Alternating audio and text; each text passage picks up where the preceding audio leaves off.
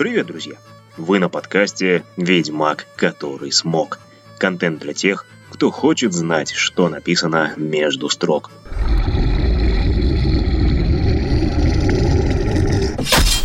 С вами Геннадий Гайер. Ранее мы нашли в сюжете Ведьмака авторские подсказки на родство Геральта и благороднейшего рыцаря Ланселота Озерного. Какую роль в этом играет Енифер, а какую Лютик, все это вы можете узнать в выпуске «Королева-ведьма» и в двух предыдущих. Как говорится, милости прошу. Мы уже знаем, что Белоголовый наследует не только Ланселоту, но и самому Артуру Пендрагону, что называется вот это поворот. И дело здесь не в мече и даже не в королеве. Ну, почти не в королеве. Все-таки прообраз Енифер, Гвиневра, была законной супругой его величества.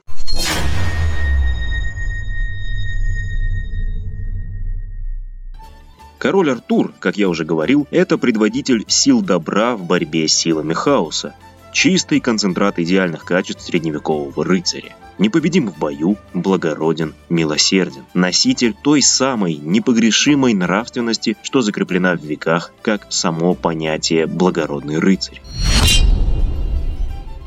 Геральт среди ведьмаков, и об этом мы уже тоже говорили, такой же предводитель Команчей, самый прославленный и самый результативный из охотников на чудовищ. Ну, а судя по вороху проблем, которые он ковшом черпает из-за своих принципов, Белоголовый это прямо-таки хранитель традиций ведьмачества. Другие ведьмины, включая самого Весемира, ничуть не терзаясь, примеряют на себя образы эдаких цирюльник, ремесленников, кочующих по свету, вскрывающих чирьи и срезающих мозоли, вне зависимости от того, на чьей заднице те вылезли. Знаменитый ведьмачий нейтралитет возник именно потому, что изначально ведьмаки защищали всю разумную цивилизацию от наступающего хаоса. Следовательно, они не могли принимать участие в конфликтах гуманоидов. В противном случае это было бы сопоставимо с ситуацией, когда волкодав перегрызает горло одному из двух бодающихся баранов просто потому, что второй ему более симпатичен. Нейтралитет, подкрепленный такими соображениями, не требует значительных душевных усилий. Сторонясь конфликтов, ведьмаки верят в свое предназначение как барьера между цивилизацией и силами зла. Но только Геральту достает метательности увидеть то зло, проникло в само общество и уже управляет им. Можно предположить, что этим видением он заражает молодого ведьмака Койона, который также не может остаться в стороне. Вышесказанное дает основание признать Геральта гласным или негласным лидером своего собственного Камелота. К слову о Камелоте, точнее его хозяине. Вкратце пробежимся по ключевым для нас вехам жизни его величества короля Артура Пендрагона – то, что Артур молодец среди молодцов и удалец среди удальцов, уже сказано не раз. Он предводитель сил добра в борьбе с хаосом, а значит олицетворение всего лучшего, что только может быть в человеке и в профессиональном воине. Женат на королеве Гвиневре, по многим версиям, сведущий в магических искусствах. Но это все, что называется лирика. Гораздо важнее для нас упомянуть, что средоточием силы и источником власти Артура была крепость Камелот, последний оплот порядка в мире. Но ключевым эпизодом в биографии короля является, конечно же, его смерть. Как погибал Артур. Как и положено герою Великой Эпохи, когда зло отливало титаническим величием, а мир стоил спасения в силу своей красоты и наивности.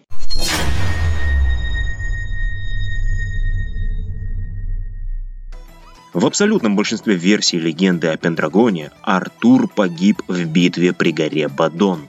Это было эпичное побоище, где кость в кость сошлись силы добра и зла, порядка и хаоса. Сам король с помощью зачарованного меча Экскалибура собственноручно одолел несколько тысяч супостатов и в итоге привел свое воинство к победе. Вот только ликования не последовало. В ожесточенной битве Артур был так изранен, что жизнь стремительно покидала его. Все кинулись оплакивать короля. Словно по волшебству вокруг него возникли три феи.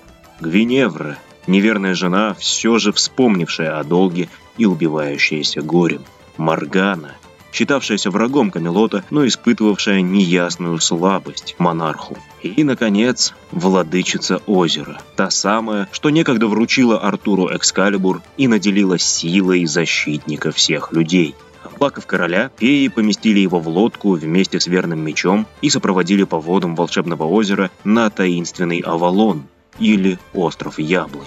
Там Артур вылечит свои раны и прибудет в покое до тех пор, пока мир вновь не встанет на край гибели. Тогда услышат люди, как трубит рог Пендрагона, и увидят враги, как сверкает Экскалибур.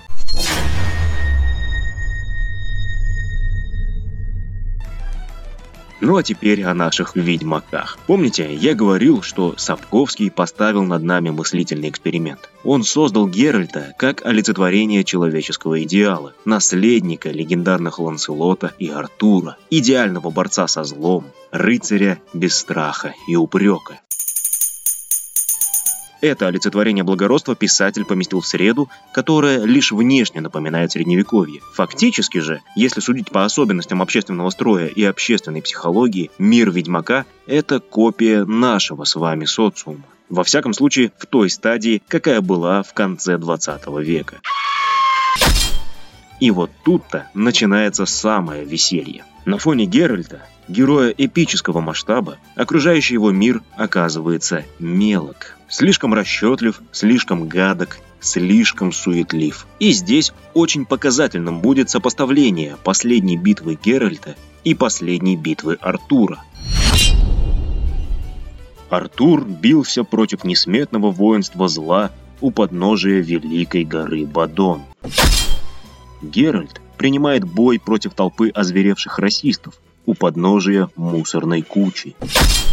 И в этом все отношение писателя к наступающим переменам в мире. Конструируя свой роман именно таким образом, Сапковский хотел испытать современность вечными идеалами, благородством, милосердием, самоотверженностью. Но оказывается, ничто не вечно.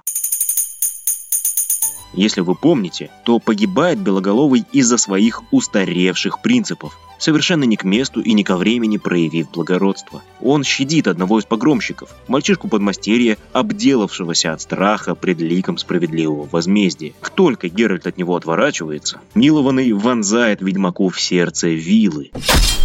И на этом все. Можно сказать, что на этом история благородства в Вечерленде, а значит и в реальном мире, закончена.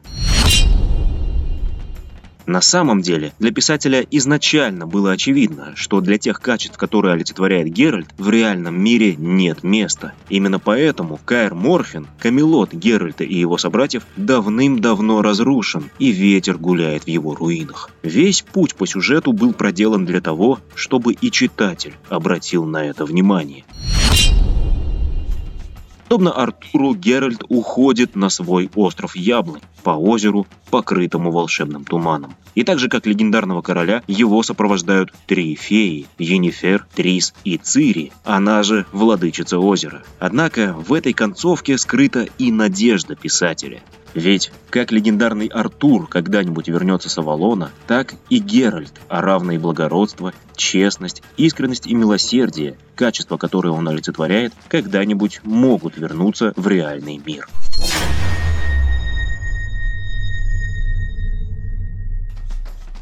На этом сегодня все. Не забывайте подписываться и оставлять свои комментарии. И следите за анонсами в Инстаграме. Вы слушали подкаст «Ведьмак, который смог».